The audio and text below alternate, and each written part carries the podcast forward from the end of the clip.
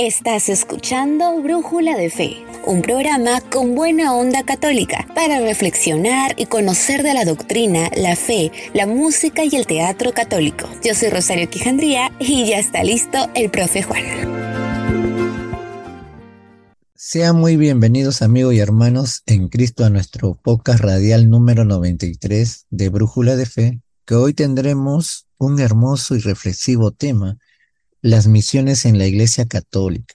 Pero antes de presentar a nuestra invitada del día de hoy, mencionar como es siempre una frase. El discípulo sabe que sin Cristo no hay luz, no hay esperanza, no hay amor, no hay futuro. Esto se encuentra en el documento de Aparecida 146. Bueno, hermanos, el día de hoy nos complace con su visita la hermana Roberta Estrada de Cruz. Hermana, sea muy bienvenida a nuestro programa y algunas palabras de inicio para todos los hermanos que la están escuchando.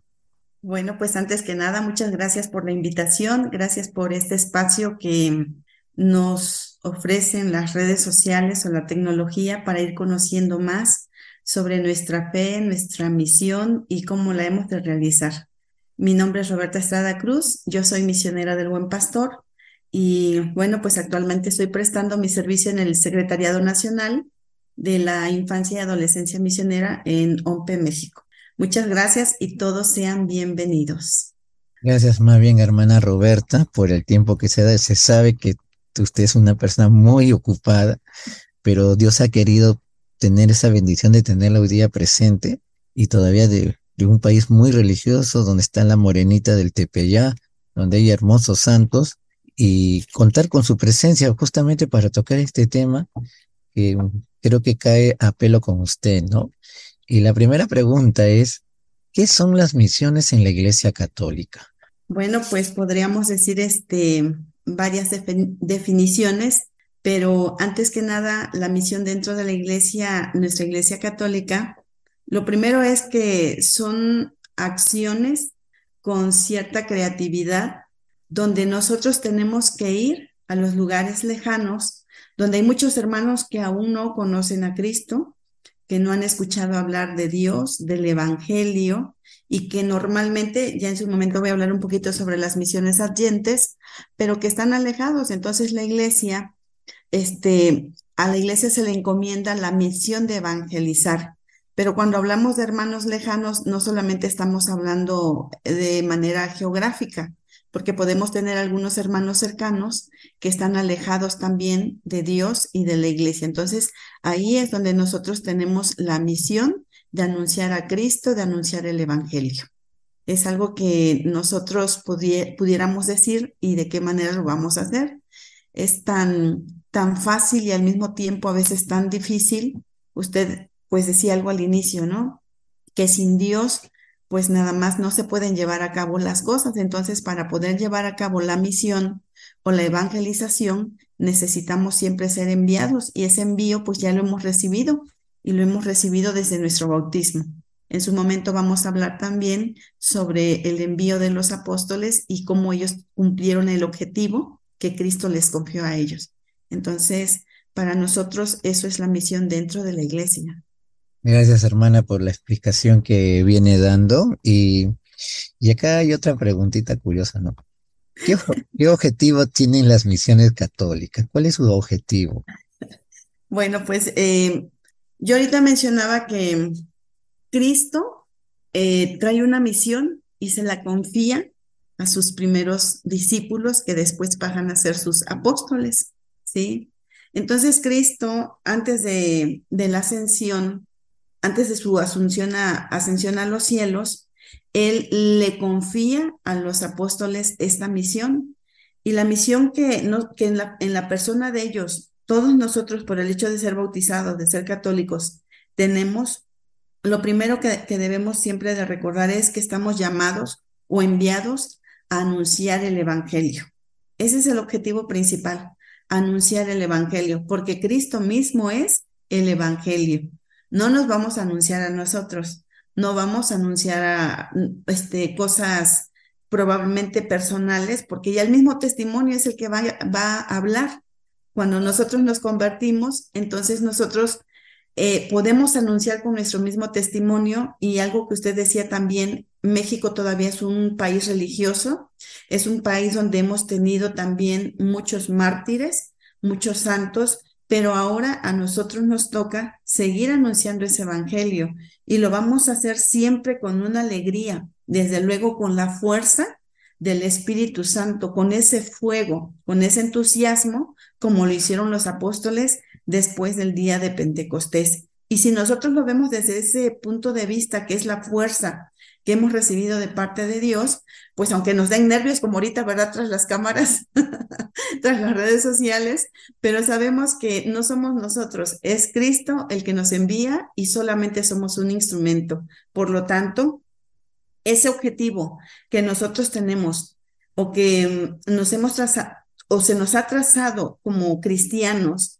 es el de, es el de anunciar esa buena nueva más allá de las fronteras. Y cuando hablamos más allá de las fronteras, pues estamos hablando tal vez allá, más allá de, pues de las paredes de mi casa, de la parroquia, de la diócesis, es decir, donde quiera que yo voy, donde quiera que yo estoy, pues debo de hacer el esfuerzo de anunciar a Cristo, a un Cristo muerto, pero sobre todo resucitado que nos invita a la vida eterna. Si nosotros eso lo proclamamos, pues sabemos entonces que el que nos ha enviado nos está dando lo que necesitamos para poder llevar a cabo esa misión. Entonces, creo que nunca debemos de, de perder de vista esta, pues esta meta que todos tenemos, ¿no? O el objetivo de que todos seamos salvados, no porque Dios quiera la condenación de nosotros porque no nos acercamos, no, sino en el sentido de que cuando yo anuncio el Evangelio, yo anuncio el amor de Dios,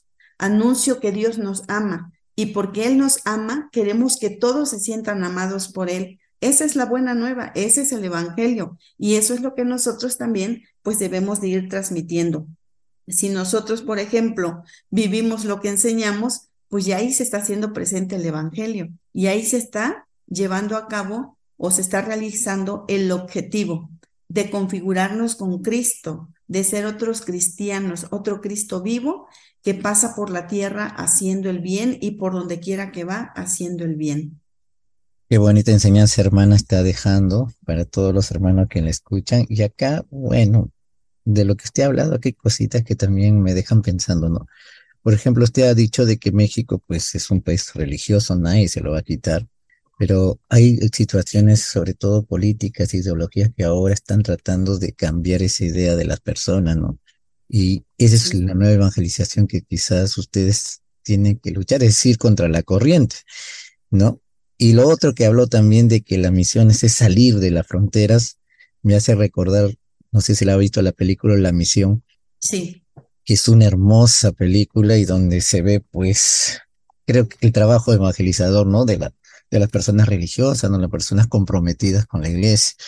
¿no? Este, realmente, pues, hablar de la misión es, pasar días y días, ¿no? Porque hay muchas cosas que se puede tocar, pero por el tiempo no se puede dar. Pero sigamos con la pregunta, y acá dice. Sí, nada más antes de, sí, continuar, eh, la siguiente pregunta, por ejemplo, nosotros podemos ver la figura de los apóstoles, la figura de los primeros cristianos.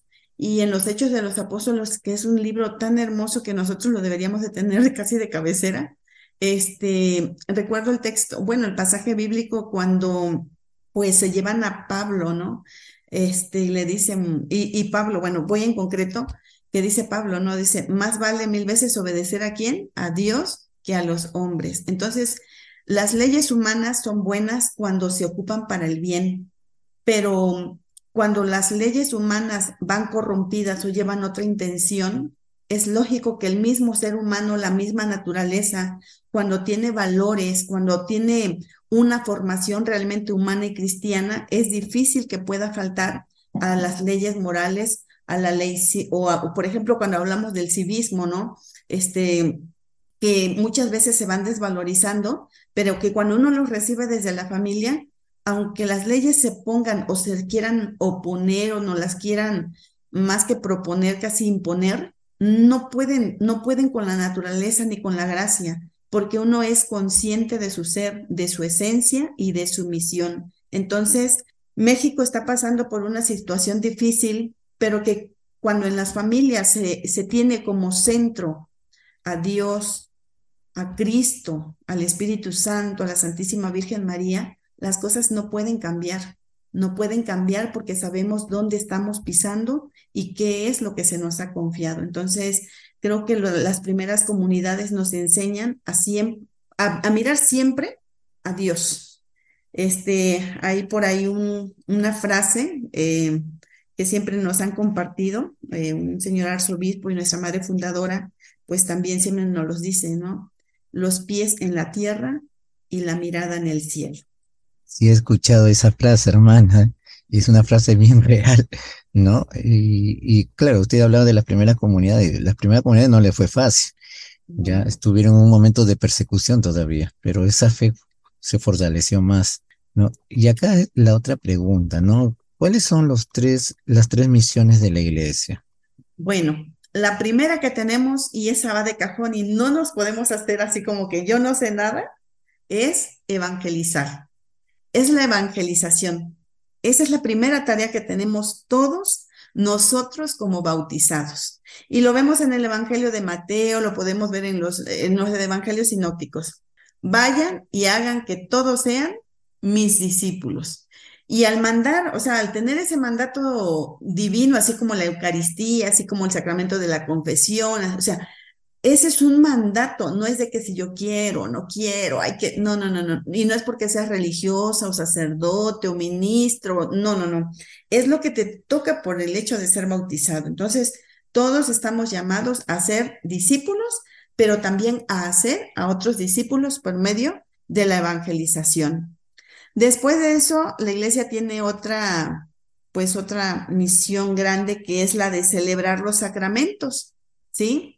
Cristo nos deja los sacramentos como un medio, son como una escalerita que nos van a ayudar a llegar al cielo si nosotros así lo queremos, porque desde que nacemos hasta antes de morirnos, tenemos la gracia de poder recibir los sacramentos. Entonces, cuando yo los recibo, cuando yo participo, cuando yo estoy, yo los tengo que celebrar. Tan fácil como pensar, voy a ir a un bautismo, a, a una celebración de bautizo, ¿Qué es lo que voy a hacer? Voy a recordar el momento en que yo también recibí mi sacramento. Es el momento en el que yo también voy a vivir y recordar. A veces decimos, es que yo no sabía porque yo estaba chiquito. Bueno, gracias a Dios tuviste la oportunidad de ser bautizado desde pequeño y bendito sea Dios, pero ahorita que lo puedes celebrar, que lo puedes vivir ahí, vívelo, vívelo con fe. No hace mucho que estábamos platicando porque bueno, no sé, a lo mejor nosotros, yo soy del de, el sur del país, de aquí de México, y por ejemplo, nosotros a veces tenemos ciertas festividades, ¿no? Eh, y luego se dice es que, bueno, en general México, México tiene el primer lugar a nivel, a nivel mundial de ser muy este, fiestero. Si nace un niño, fiesta. Si muere una persona, fiesta. O sea, en el lapso de vida y muerte tenemos muchas fiestas. Entonces, a veces celebramos tanto las fiestas, pero por ejemplo, casi nunca nos acordamos ni celebramos el día de nuestro bautismo, el día en que pasamos a ser hijos de Dios. ¿Sí? Es más, ni nos acordamos. Entonces, necesitamos celebrar con fe, con mucha devoción, con mucho respeto, cada uno de los sacramentos en los que vamos a participar. ¿Para qué? Bueno, pues para que esa gracia se renueve en nosotros. Entonces, ese es el segundo este, la segunda meta o misión que tenemos como iglesia. Y por último, que pareciera muy sencillo, pero sin embargo es algo que implica toda la persona, es el servir a los pobres y a los más necesitados. Como iglesia eso es lo que nos toca. Y pues tristemente creo que a veces no lo sabemos hacer. Nos cuesta mucho trabajo servir a los demás. Tan trabajo nos cuesta que a veces ni a nuestra misma familia, que puede ser mamá, papá, no los atendemos, a las personas enfermas que están en nuestro entorno, pues con mayor dificultad vamos a querer servir o atender las necesidades de aquellos que no conocemos. Entonces es un reto. Y vuelvo a retomar el libro de los Hechos de los Apóstoles. Apenas celebramos este domingo la fiesta de Pentecostés, ¿verdad? Y se nos dice que las primeras comunidades cristianas se distinguían por su forma de vivir, al grado de que en Antioquía por primera vez se les da el nombre de cristianos, porque ellos realmente vivían como Cristo les había enseñado.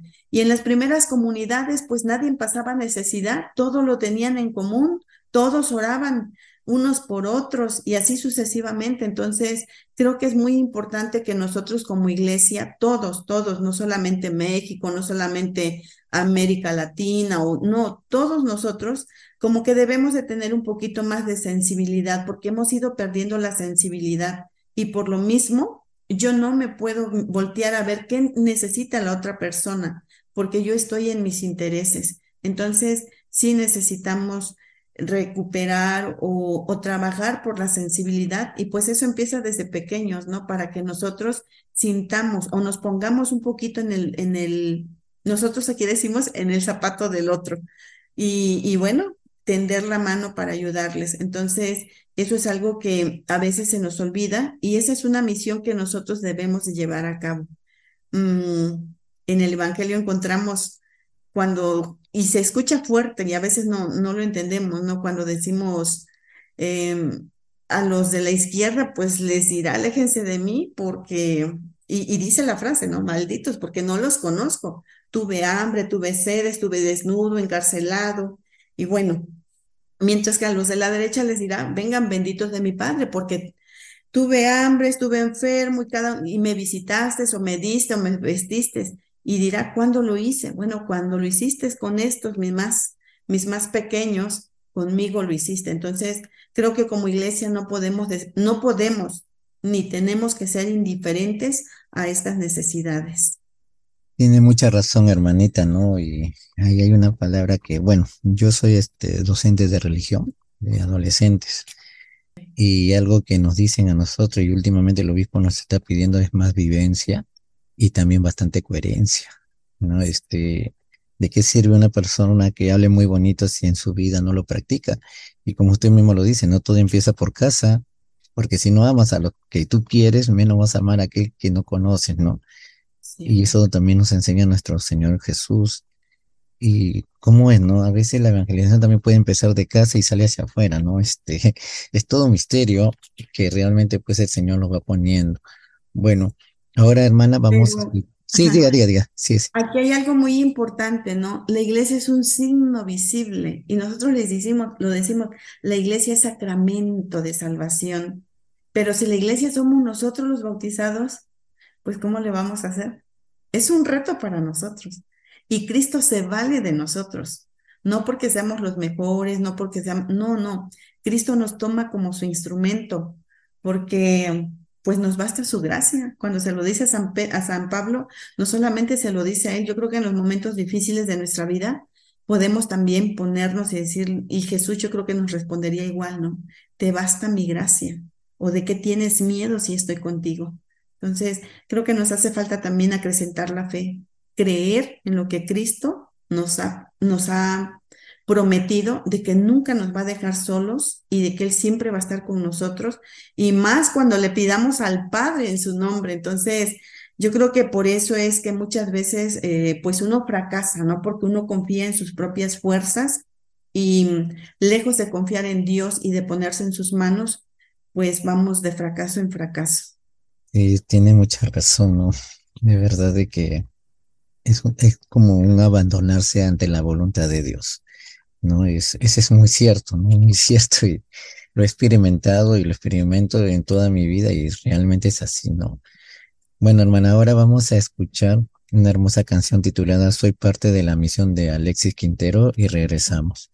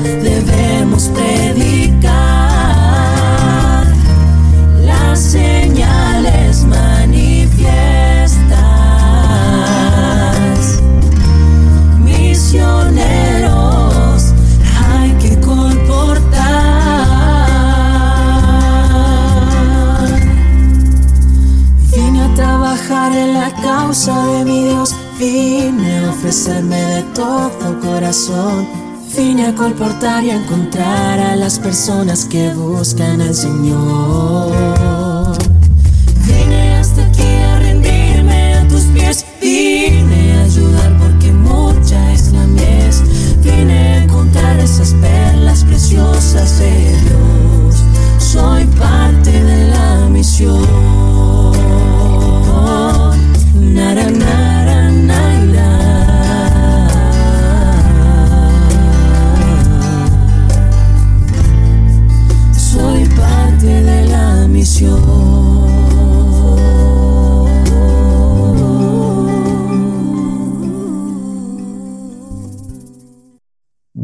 después de escuchar este bello tema musical, continuamos con la hermana Roberta.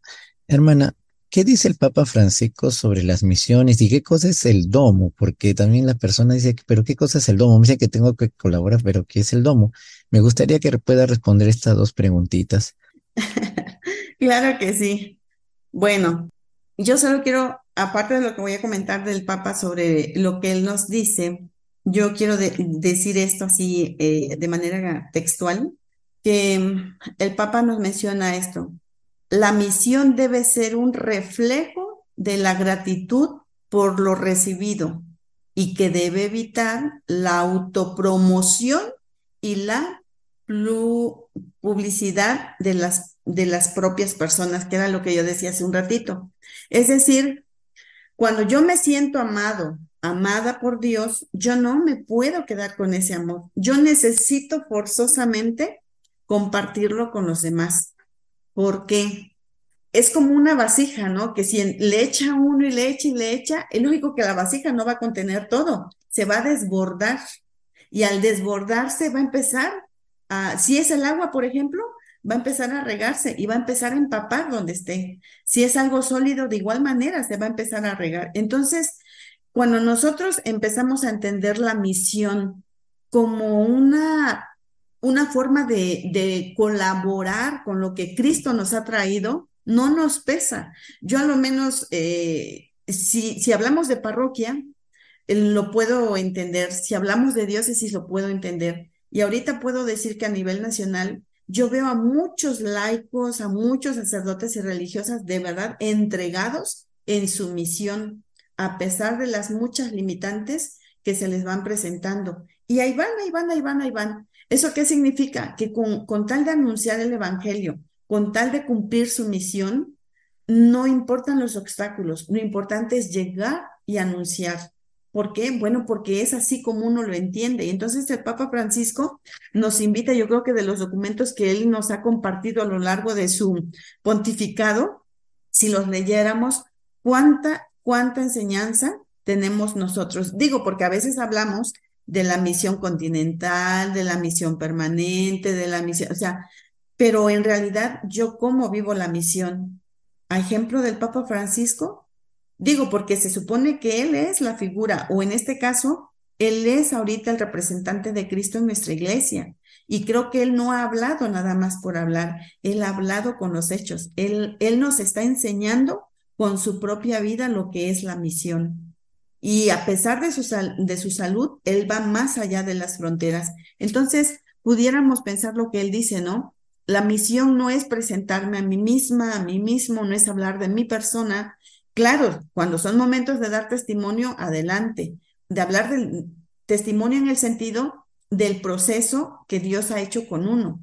Hasta ahí, pero en realidad es Cristo el que actúa en la vida de uno. Entonces, el papá nos invita a que no seamos tanto los protagonistas en el sentido de, de la figura, sino Cristo en nosotros para que Cristo se vea reflejada en nuestra vida y realmente los hermanos puedan creer en esa buena nueva que Cristo nos ha traído. Entonces, tenemos un reto actualmente con el Papa Francisco de que nosotros pues vivamos nuestra vida cristiana y desde esa vivencia podamos misionar para que otros que están alejados de la iglesia se puedan acercar, ¿sí? Y bueno, este, no sé si quieran hacer algún comentario o alguna pregunta antes de pasar a lo que es nuestra bella y hermosa fiesta misionera. Creo, hermana, que ya lo dijo todo en cuanto al Papa, porque yo sé que el Papa siempre está dejando exhortaciones, reflexiones, ¿no? Mensajes.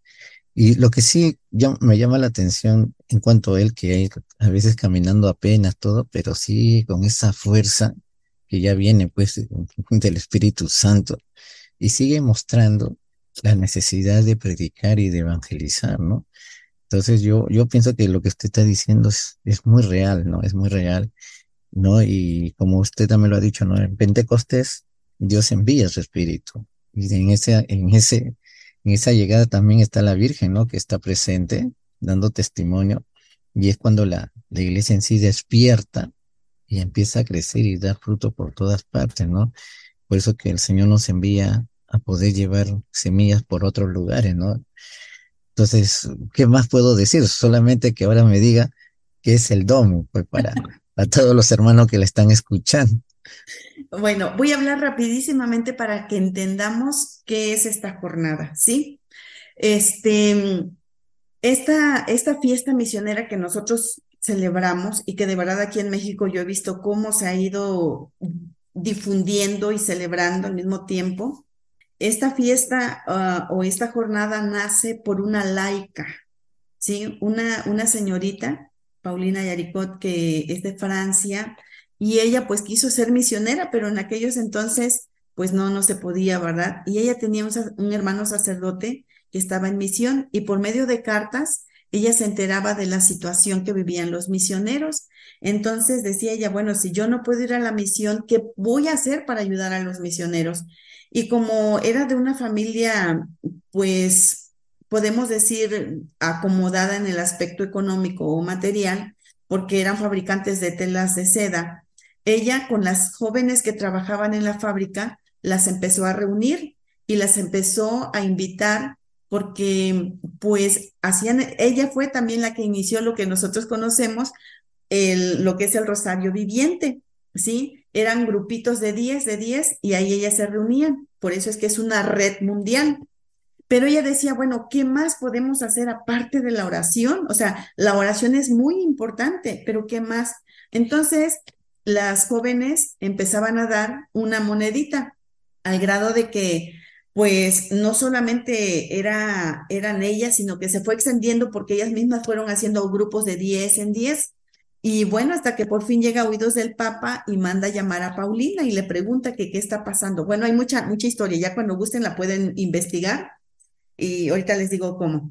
Y bueno, e, esa, en un año ella, por ejemplo, ya se había extendido, ya se había extendido la, esta, esta obra que nosotros la conocemos como propagación de la fe y ese dinero pues empezó a enviar a las tierras de misión adyentes, es decir, a donde las iglesias jóvenes, nuestras, las iglesias hermanas nuestras, donde aún el evangelio no ha llegado, está empezando a sembrarse la semilla. Claro, Dios va por delante y el misionero que es enviado a lo que le toca, ¿no? Pero ella, ¿qué es lo que hace? Que ese dinero se empiece a enviar a, esas tierras de misión adyentes y Posteriormente se hace esta fiesta a nivel mundial. Entonces, esta es una, eh, por eso decimos que octubre es el mes misionero.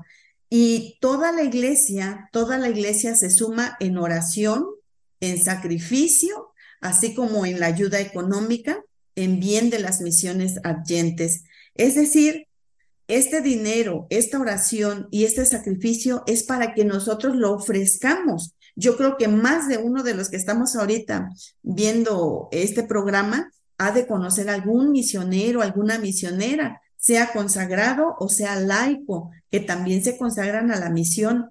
Ellos van para ayudar a la evangelización. Entonces, cuando esta colecta llega, no, no se queda en la diócesis. Por eso dentro de, bueno, está en el derecho canónico, al igual que en los estatutos de cada dirección nacional, que uno debe de respetar la voluntad del donante. ¿Qué significa esto? Luego nos llega un sobrecito a nuestra casa o cuando vamos a la parroquia, a la diócesis, nos los dan y nos dicen, este, para ayudar a las misiones. Y ya uno entonces cuando va a misa o pasan a nuestra casa a recogerlo, pues uno no va a poner 50 centavos, ¿verdad? Porque pues para qué alcanza ya como está la situación. Sin embargo, sabemos que ese dinero, aunque fuera 50 centavos, quien lo recoge lo debe de mandar íntegro a, las, a cada dirección nacional de las obras, porque son obras pontificias, dependen directamente del Papa. Nosotros colaboramos en la extensión del Evangelio. Aquí en México tenemos un eslogan que dice o vas, o envías, o ayudas a enviar. Yo no puedo ir, ni tengo a quien enviar, pero puedo ayudar económicamente para que quienes tengan que ir tengan las ahora sí que los medios para poder llegar a esas tierras de misión. Entonces, es muy importante respetar la voluntad del donante y bueno, que llegue la colecta íntegra a las direcciones porque posteriormente se van al Fondo de Solidaridad Universal para que desde ahí sea distribuido a los más de 100 mil peticiones que llegan a Roma y bueno, se puedan distribuir a las necesidades más urgentes. A veces pensamos que la iglesia pide y pide y pide, pero no sabemos para qué se pide. Ustedes se pueden meter a las redes sociales de las direcciones nacionales de OMP y van a ver cómo se distribuye el dinero que ustedes envían para apoyar a las misiones. Eso no se queda en el país ni se queda en la iglesia particular, no. Eso se debe de enviar para ayudar a, esas, a esos hermanos en la formación de catequistas, en la, en la educación de, de niños en los orfanatorios, para la construcción de salones de catequesis, así como también a veces para, no sé, cosas de crear o hacer algún pozo porque no hay agua donde están los misioneros, pero más que para los misioneros, los hermanos que están ahí, porque uno como misionero va y viene, pero la gente local es la que sigue sufriendo. Entonces, por eso es que este mes de octubre es un mes misionero en esos tres aspectos. ¿Y eso para qué? Bueno, pues para que el Evangelio siga, se siga dando a conocer. Espero que me haya explicado en esto. Y hermana, más bien me ha hecho recordar, porque acá en el Perú están los hermanos combonianos, que son misioneros, y tuve la suerte de conocer al, padre Jorge, un mexicano que ya falleció, y realmente un hombre, pucha, que bien entregado al Señor. También mm. trabajaba con las revistas misioneras y me llevo buenos recuerdos de él, ¿ah? una entrega y un hombre realmente al servicio del Señor y de su iglesia. Y no es el único caso, sino también sus hermanos que también conocí.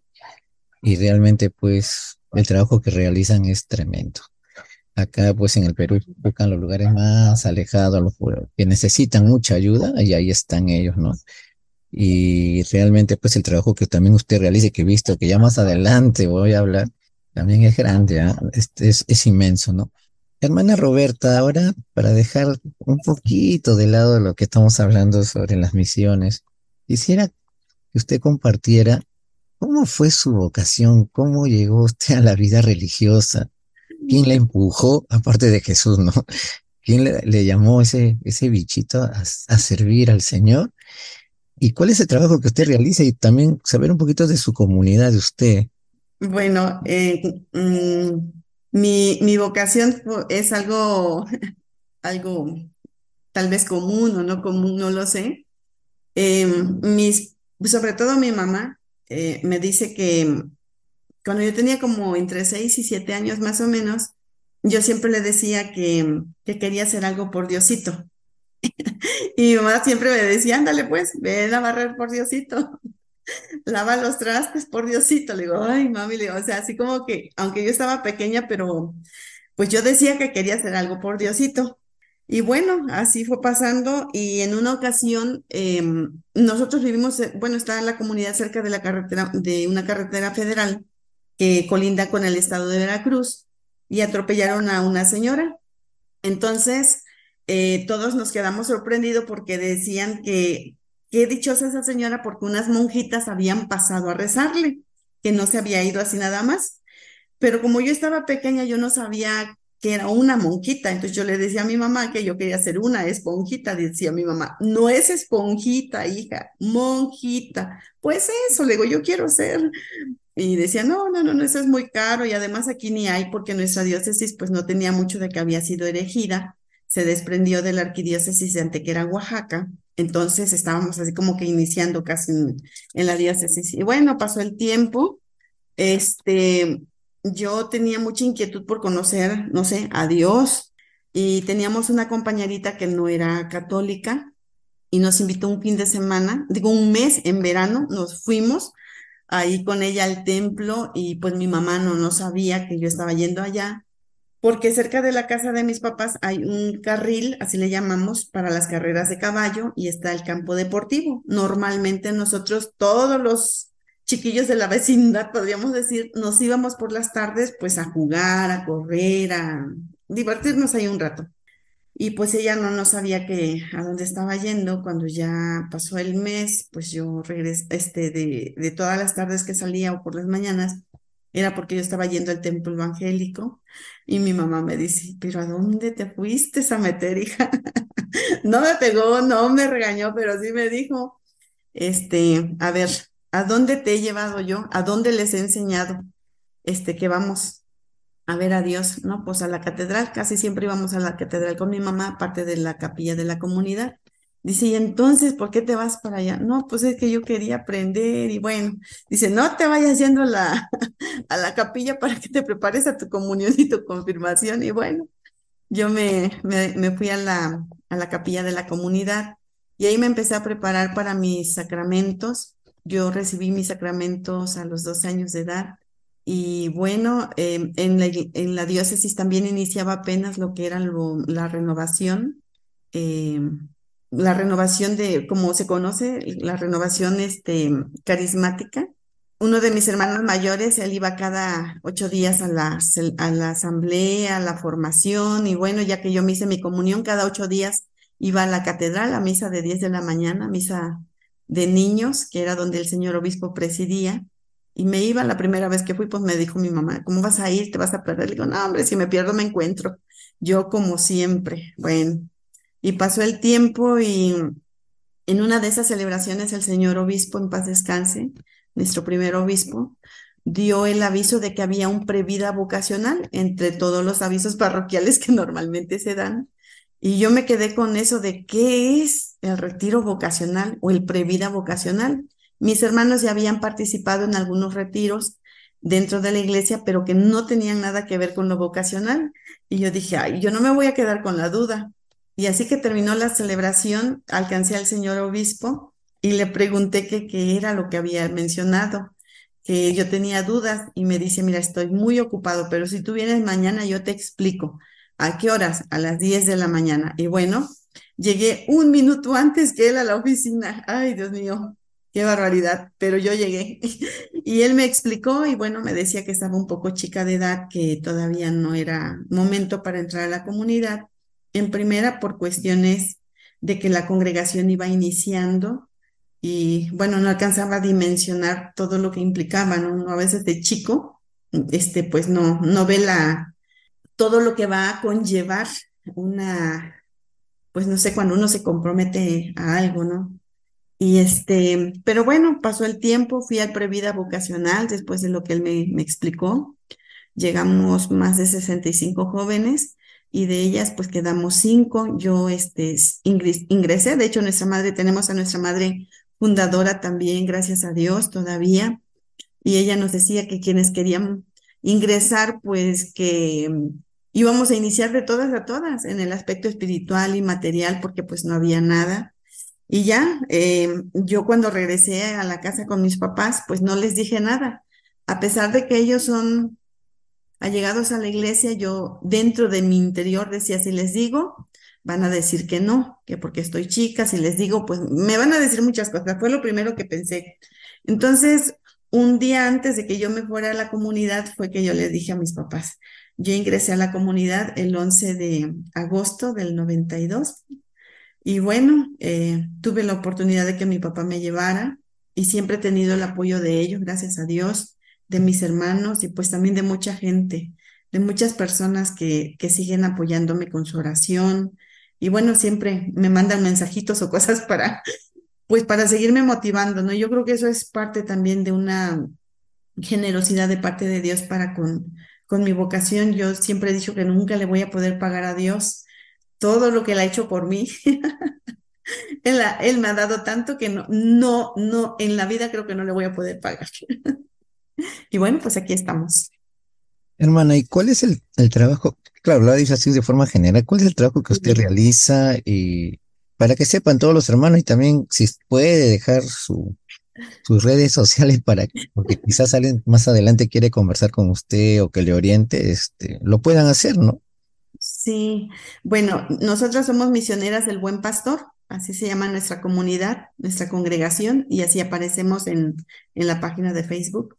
Este, nosotras nos dedicamos de manera preferencial a las misiones indígenas con nuestros hermanos pobres, nuestros hermanos más alejados, no solamente de la sociedad, sino muchas veces de, la iglesia, ¿no?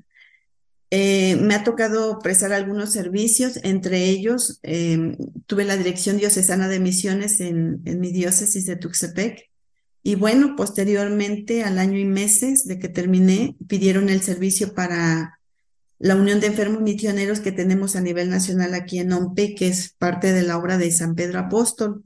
Y después de seis meses me pidieron, bueno, pidieron a la comunidad que si yo podía prestar el servicio en el Secretariado Nacional de la Infancia y Adolescencia Misionera.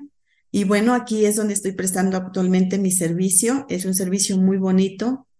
Implican muchas cosas porque uno debe de tener una visión amplia. Hemos estado pues trabajando también a nivel regional, que es el norte, el centro y el Caribe. Hace el 25 de marzo tuvimos la oportunidad de tener un espacio por parte del CELAN para hacer una oración o retiro y muy, muy bonita la experiencia. Y bueno, aquí estamos colaborando, realizamos diferentes actividades o formación también, o sea, no nada más en el aspecto misionero, porque un misionero siempre debe de estar bien formado para poder también ayudar a los demás. Y en el caso de, la infancia y adolescencia misionera, pues por la situación que estamos viviendo actualmente, los asesores o animadores de misiones, pues siempre deben de tener lo básico y fundamental, hablando humanamente, ya no se diga en el aspecto religioso, para poder formar a los niños. Y, y bueno, yo creo que nadie da lo que no tiene, ¿no? Y en este tiempo que a mí me está tocando apoyar y servir en la, a nivel nacional, pues siempre nos hemos preocupado por darles cursos, por darles talleres, por ofrecer lo más que se puede de acuerdo a la realidad que estamos viviendo. También pues vamos a las diócesis cuando nos invitan, Este, apenas tuvimos nuestro congreso, el decimonoveno Congreso Nacional de la Infancia y Adolescencia Misionera en Tampico, Tamaulipas, una experiencia también muy bonita. Me había tocado participar, pero pues no estar al frente en la coordinación con todas las comisiones.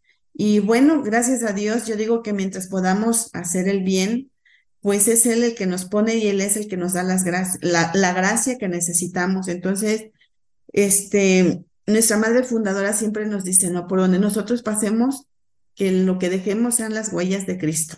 Y si son las huellas de Cristo, quiere decir que la, lo que hagamos va a perseverar porque no somos nosotras, sino es Él. Y la otra, pues no vamos a título personal, es Cristo el que nos lleva, Cristo el que nos envía y es Cristo el que se debe de quedar ahí, a donde a donde, no, a donde nos toque estar. Ahorita estamos aquí, bueno, hay que hacerlo con la mayor de las entregas, con el mayor del entusiasmo y bueno, dar lo mejor, siempre buscar personas que puedan seguir contribuyendo también a la misión de la iglesia. Y bueno, es un gusto poder siempre servir a los demás, que a eso es a lo que hemos sido llamados. Realmente, hermana, para mí es un gusto tenerla acá en el programa y realmente, bueno, ya que usted está hablando, yo acabo de ver pues las fotos de su, de todo su trabajo, que creo que es muy poquito, pero claro, en fotos, ¿ah? Porque en su vida, de hecho, que ha sido un montón, pero realmente también el testimonio que usted deja en cuanto a su vocación, que también es bien bonito, es toda una historia. ¿no? Y realmente, pues es bueno decirlo para que muchos jóvenes o señoritas que realmente quieren buscar de Dios vean, ¿no? Quizás su vocación está por ahí, ¿no? Y la entrega que dan, ¿no? Al servicio de los demás, ¿no? Y a Dios sobre todo, ¿no? Pero ahí va.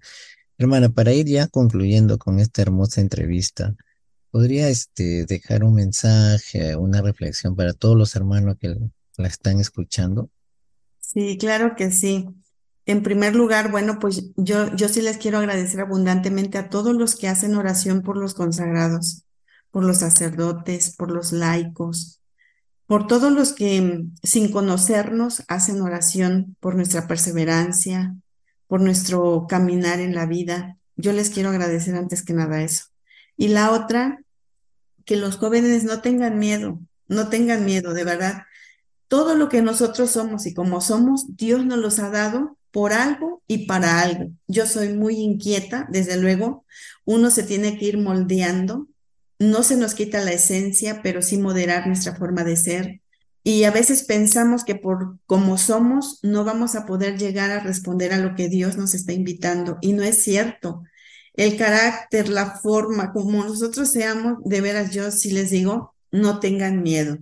Respóndanle a Dios y de verdad que se van a llevar una experiencia súper maravillosa. Apenas ayer, hoy me parece que ayer este, veíamos cuando Pedro le dice al maestro, ¿no? Y nosotros que lo hemos dejado todo, ¿qué vamos a recibir? Y no es cierto, de verdad, ayer reflexionábamos, yo digo, todo lo que Dios nos ha dado y todavía lo que nos seguirá dando, ¿cómo le vamos a pagar a Dios? Nosotros no hemos dejado nada. Lo único que debemos de dejar muchas veces es nuestra forma de pensar que no nos ayuda, nuestra forma de vivir que probablemente no es lo que Cristo quiere para nosotros. Y sí, no tengan miedo, ojalá muchos quieran ser misioneros, quieran ser misioneras, quieran también ser sacerdotes diocesanos o laicos comprometidos en su parroquia, en su diócesis, o salir más allá de las fronteras, que esa también sería una experiencia maravillosa. Y bueno, saber que el que nos llama nos da lo que necesitamos antes de que nosotros le respondamos. Y bueno, sigan orando. Yo los invito a que si por ahí tienen inquietud vocacional, busquen, busquen la manera de cómo encontrar para poder discernir.